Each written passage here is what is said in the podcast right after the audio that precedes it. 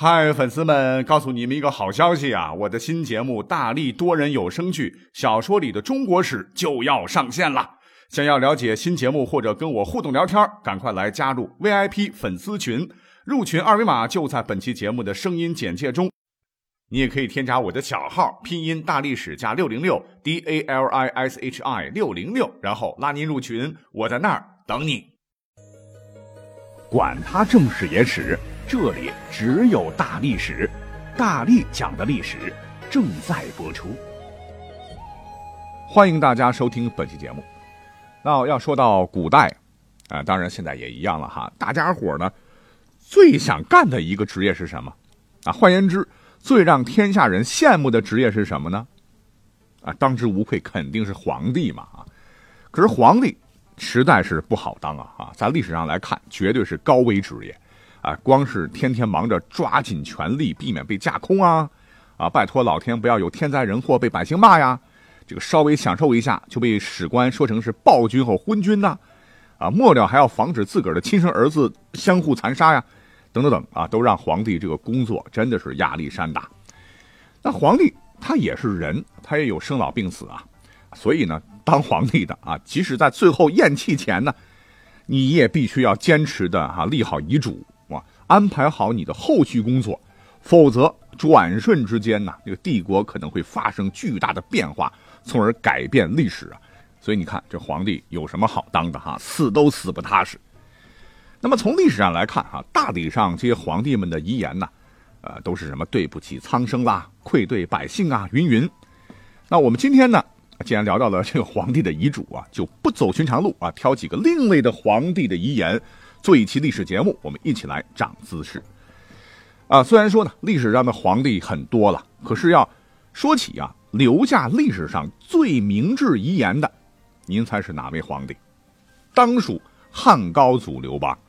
当年是手提三尺宝剑，芒砀山醉斩白蟒啊，扛起了反抗暴秦的一旗啊，一路是拓万里江山，开创了大汉政权。他临死的时候。你别说，这刘邦是一点不迷糊啊！哈，正是他的遗嘱捍卫了四百多年大汉江山呢。那说到这儿啊，刘邦的遗嘱里到底写了啥呢？不急啊，我们先谈一谈当时的政治环境。所谓是兔死狗烹啊，这绝对是历史的定律。那么刘邦当年开了国，当了皇帝，他呢就先把开国功臣什么韩信啦、彭越呀全给搞掉了。另外一名手握重兵的名将叫英布啊，一看这家属啊，与其坐以待毙，不如反他娘的，是揭竿而起啊，跟刘邦打了起来。那刘邦是率军镇压，哎，不曾想被叛军射出的流矢击伤，从此是落下了病根啊，这个身体是时好时坏。那结果在公元前一百九十六年，哎，当时刘邦最好的一个好基友啊，唤作卢绾。哎，这哥们儿的父亲和刘邦的老爹啊，关系都特别好，是至交啊。而且呢，卢绾和这个刘邦啊，也是同年同月同日生啊，一起穿着这个开裆裤长大的同乡。哎，竟然在这一年也叛乱了，哎，直接把这刘邦气的是口吐鲜血，箭伤复发，一病不起。这个时候呢，刘邦的患难夫妻呀，吕后啊，非常着急啊，就赶紧为这个刘邦呢。找了一位当时的外科神医吧，可不曾想，这个大夫刚来到刘邦的这个病榻前，这刘邦对着这一哥们就一顿大骂啊，说：“吾以不医，提三尺剑去天下，此非天命乎？命乃在天，虽扁鹊何意？滚！”啊，吓得这个神医就屁滚尿流的滚了。那么这不是说这刘邦那个时候糊涂了，他非常清醒啊，因为他想。自个儿从当年一个游手好闲的啊，调戏过良家妇女，给寡妇挑过水的一个小亭长，数年间成了统治全天下的皇帝，本身已经很知足了。而且呢，他自个儿也知道啊，这次可能真挺不过去了啊，折腾来折腾去，搞不好朕死的更快，所以是拒绝治疗啊，省点时间干嘛呢？安排后事啊。他首先呢，就把亲王大臣们召集起来，哎，对大伙呢。画了一个大饼，说：“尽力让国以永存，施以苗裔。这兄弟们呐，你们要好好干呐！啊，只要你把我老刘家江山都保好，你们和你们的子孙就永远的有酒喝有肉吃。然后啊，这刘邦让大家伙呢当着他的面啊，又来了一个集体宣誓，这一条非常厉害：非刘氏而亡者，天下共击之；若无功上所不治而侯者，天下共诛之。简单来说，就是异姓不能封王啊，不是姓刘的敢称王。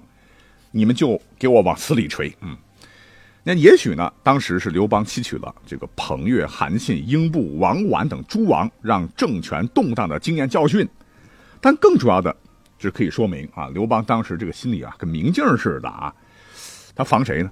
防的就是他的媳妇儿吕后啊，因为当时这吕家势力越来越大，所以刘邦就想啊，我死了以后未必能镇得住啊。那么后来发生的事儿呢？我们通过这个遗言可以看出来，刘邦非常有先见之明啊。那么话说，在汉高帝十二年（公元前一百九十五年的四月中旬），六十二岁的刘邦啊，终于要走到人生尽头了。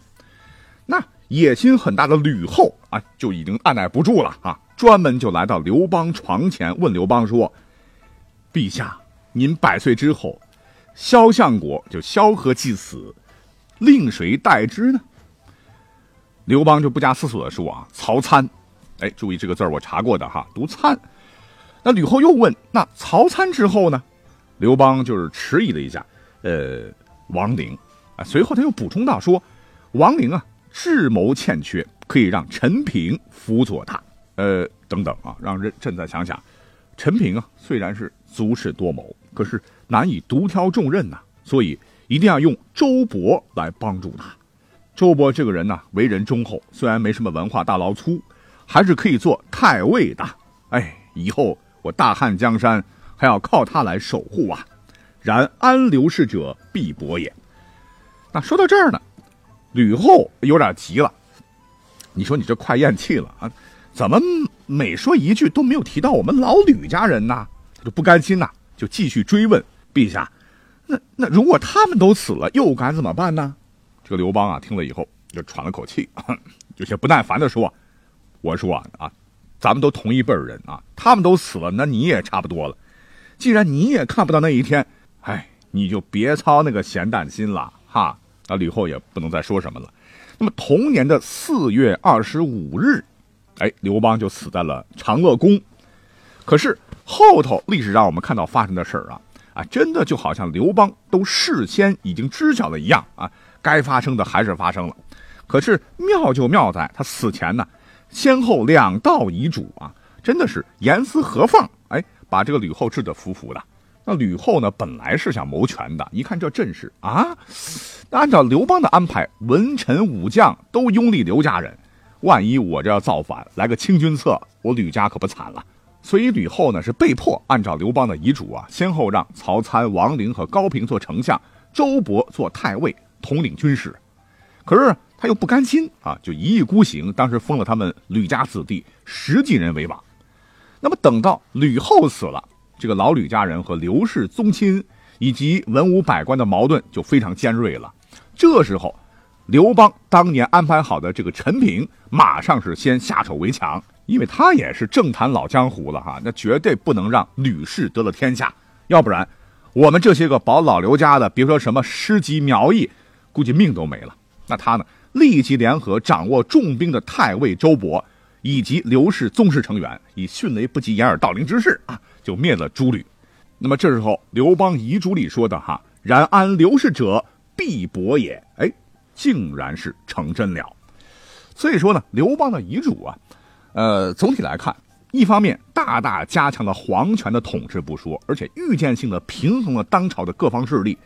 是为汉室四百年基业奠定了坚实的基础啊，所以称刘邦的这个遗言是史上最明智的皇帝遗言，当之无愧。好，那说到这里呢，还有一位啊，我们非常熟悉的一位历史人物吧。那在他的人生大幕落下的时候呢，也留下了一个堪称历史上是最温情又最啰嗦又最操心的遗言。啊，这位呢，就是三国时期的。大奸雄曹操，曹孟德，啊，当然说他是大英雄，我觉得也是可以的。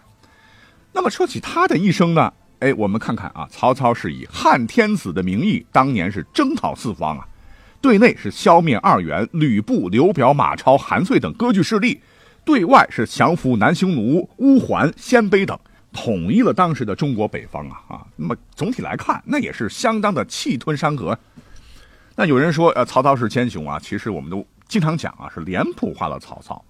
你想啊，生逢乱世，天下若无曹操，不知由几人称帝，几人称王嘛？那除了曹操有雄才大略之外呢，啊，他也是东汉末年杰出的这个政治家、军事家、文学家、书法家，更是三国中曹魏政权的奠基人。就是这么一位乱世英雄啊，啊，临末了，快要去世的时候，啊，他的遗言简直跟我们心目中的那个曹操啊，完全是不一样的，啊，没有什么。慷慨激昂的政治遗嘱啊，什么革命尚未成功，同志仍需努力啊，也没有什么孤傲视天下，横扫六合，千古完人哉等等这些个自我的高度评价。他的遗言里嘛，字里行间，哎，和他那些伟大的事业完全不相干，是非常非常的朴实。那他的遗嘱里到底说了什么呢？刚讲了，非常非常啰嗦啊。根据这个《魏武遗令》记载啊。当年曹操他老人家咽气前呢，一口气说了近三百多个字，你想啊，都是文言文啊，你要是翻译成白话文得多少字啊？信息量非常大。那说的什么呢？他说：“吾夜半教小不佳，至明日饮粥汗出，夫当归汤。吾在军中持法事也，至于小愤怒大过失，不当笑也。天下尚未安定，未得尊古也。”我有头病，自先着责，无死是吧？噼里啪啦，那翻译翻译过来就是，我昨天夜里啊觉得不太舒服，第二天呢喝了点粥，出了点汗，后来又喝了药啊，是当归熬的汤。哎，记得我在军中的时候，经常因为小事儿生气，这样不好啊，情商太低，你们千万不要学我。我呀有头风病啊，风一吹就疼。那我死了以后呢？你们主持葬礼的时候，别忘了把我的头巾放上去。而且呢，文武百官要来哭道的，哭个十几回就算了吧，把校服脱掉，该干嘛干嘛去。还有呢，现在这些驻守边疆的战士们啊，别等我死了以后就翘班啊，给我好好的站好岗。还有啊，还有哦，我的这个婢妾，他们都是好人呐，平时日子都很勤苦啊。那我走了以后，希望你们这些当儿子的，好好的侍奉他们，让他们住到铜雀台去吧。想嫁人的嫁人啊，别为我守寡一生。呃，还有口气啊，继续啊！你们这些孩子们，我死以后要经常来铜雀台来看我呀。啊，我的屋里有一些进贡的香，别用来祭祀了，分给我的夫人吧。啊，免得浪费。而且我的这些夫人们闲的没事可以学学编织卖草鞋。如果以后呢，咱曹家破产了。还可以挣点这个钱啊，勉强糊口。那我做官时候的衣服、什么绶带都放在一起了，你们也可以放在其他地方藏着。其实不行的话，你们几个兄弟也可以把它分了吧？啊，等等等。哎，你说啰嗦不？啊，你说让人操心不？可是我们仔细的回味一下啊，听完一代枭雄的遗言，哎，又觉得好像很有温情啊，是道尽家长里短，儿女情长啊。啊，所以说，尽管是《三国演义》里头把曹操说成那样，可是历史上来看的话啊，他的手下很少有人背叛他的哈。我估计啊，大家伙都是被曹操的真性情所感染。啊，说到这儿，难道不该为曹操的真性情点个赞吗？曹操一辈子没称帝的哈，死了以后呢，是他的儿子追谥他为魏武帝。哎，那么他的遗言比较有特色，哎，就把他当做帝王的吧。那么相比较啊，当年这个曹操的这个老对手啊，刘备，活着的时候啊，还没等光复汉室呢，就是魏献帝还在那活着呢啊，就自个儿先称帝了。那么当年在白帝城啊，他不行了哈，就托孤给了诸葛亮啊，把这个军政大权全交给了他啊，还说诸葛亮是军才十倍曹丕，必能安国，终成大事。若四子可辅，辅之；如其不才，君可取之啊。啊，吓得这个诸葛亮浑身冒汗啊！那么这也就是刘备啊白帝城托孤非常著名的一个遗言了。那么这个遗言有什么问题呢？实际上啊，根据东晋史学家啊《魏氏春秋》的作者孙胜的说法，说刘备啊他根本就不是后头这个《三国演义》里头演的那个宅心仁厚的这个老实人，绝对他是一个政治老江湖、权谋高手啊。他里边给诸葛亮说什么“君可自取”，其实是鬼尾之词啊啊！其实你既然已经托孤于诸葛亮，就不应该再说自取的话。那其目的是什么呢？无非是让诸葛亮公开表态效忠之心罢了。啊，整个三国时代不过是以决诈向上啊，比之都是尔虞我诈，比视之。当然也有说了，说刘备其实是对诸葛亮啊坦诚以待才说的那些话啊。原本两个人就是简简单单的啊，我走了，以后就靠你了。诸葛亮说：“放心吧，交给我了。”嗯，就是你们这些后人想太多了。那么这是两种不同的观点了哈，都有道理。那么如果是这样的话，就可以分出两个结论了啊。如果刘备是暗中所指，那么这份遗嘱绝对可以称作是历史上最失败的遗嘱之一。如果呢，刘备通过他这个遗言呢，是表达对诸葛亮的充分的信任啊，打消任何对北伐事业的疑虑。而刘备所谓的自取啊，指的是北伐讨贼、收复汉室的天下。那么这份遗嘱肯定又是历史上最掏心掏肺的一份遗嘱了啊，感人肺腑啊。总之啊，刘备的这份遗嘱啊，历史上的争议非常大啊。我们就对比着曹操，简单说一说。那么时间关系，之后的一些皇帝们的遗嘱，我们就再挑一个比较奇葩的来讲一讲。那么这个遗嘱呢，非常简单啊，吾以当年废，吾以属诸叔少矣。呃，翻译过来就是，你都快三十了啊，这个年纪早该废了你。我呢，还是比较喜欢年轻貌美的。那么这句话是谁说的呢？哎，就是三国后西晋玩完以后，跑到南方。偏安一隅的东晋孝武帝司马曜，哎，我们就要知道淝水之战啊，就是在他当皇帝的时候打的。那么这个故事就是有一次啊，这个宫里啊，他搞了一个 party，这个司马曜喝多了，就对身边的一个宠妃叫张贵妃说啊，说你都快三十了啊，你这个年纪啊，朕早应该废了你啊，朕还是比较喜欢年轻貌美的。可是没有想到啊，说者无心，听者有意啊，这个张贵妃一听是越想越气。我对你这么好啊，你竟然想踹了我找小三、小四、小五，干脆就一不做二不休啊！趁着司马曜说完这句话以后酒醉不醒啊，就找了几个心腹的宫女，用棉被呢把这个司马曜啊，把这个皇帝就活活的捂死了哈。要不怎么说呢？开头讲的哈，皇帝那是个高危职业，不知道哪一天你一句话没说合适啊，就有可能上西天呢哈，实在是太可怕了，嗯。所以，小伙伴们要穿越过去的话，千万别选皇帝这个职业哟。好，感谢大家收听本期节目，我们下期再会不。